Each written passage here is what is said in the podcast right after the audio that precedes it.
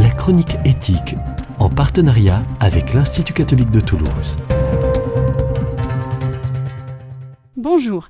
Alors que mardi 26 février dernier, les habitants de la ville de Toledo, dans l'Ohio, se sont prononcés très largement pour l'adoption d'une déclaration des droits en faveur du lac Erie, je vous propose de nous pencher sur ce point. Depuis plusieurs années, nous entendons effectivement parler de ce phénomène qui tente à reconnaître à des éléments de la nature une personnalité juridique.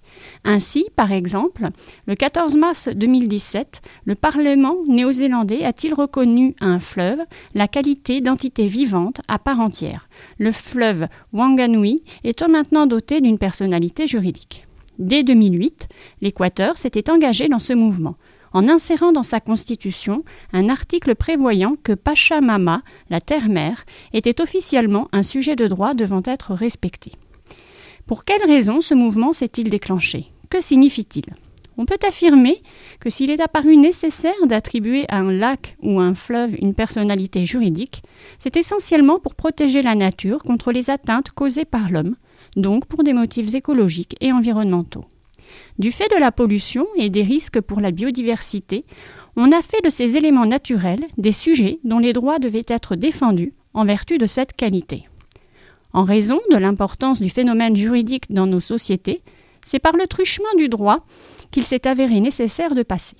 Or, il est intéressant de noter que ces reconnaissances ont toutes lieu dans des États dans lesquels il existe un lien très fort entre certaines populations et la nature. La dimension animiste de ces cultures a contribué à favoriser le passage de la qualité d'objet à la qualité de sujet de droit. D'une certaine façon, en subjectivant la nature, on l'a sacralisée en droit, mais on lui a aussi rendu sa sacralité religieuse. On observe ainsi un bouleversement de paradigme du point de vue juridique, puisqu'avec la colonisation, le droit occidental avait permis l'appropriation d'éléments avec lesquels les sociétés traditionnelles entretenaient des relations privilégiées.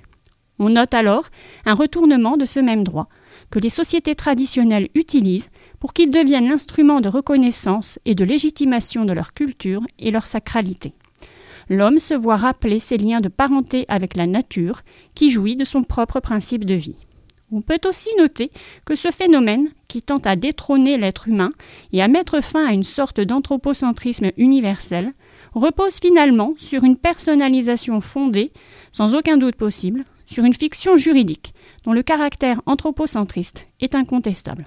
En effet, la subjectivisation de la nature n'est qu'un subterfuge de l'homme permettant de sanctuariser celle-ci, d'en faire une personne comme une autre.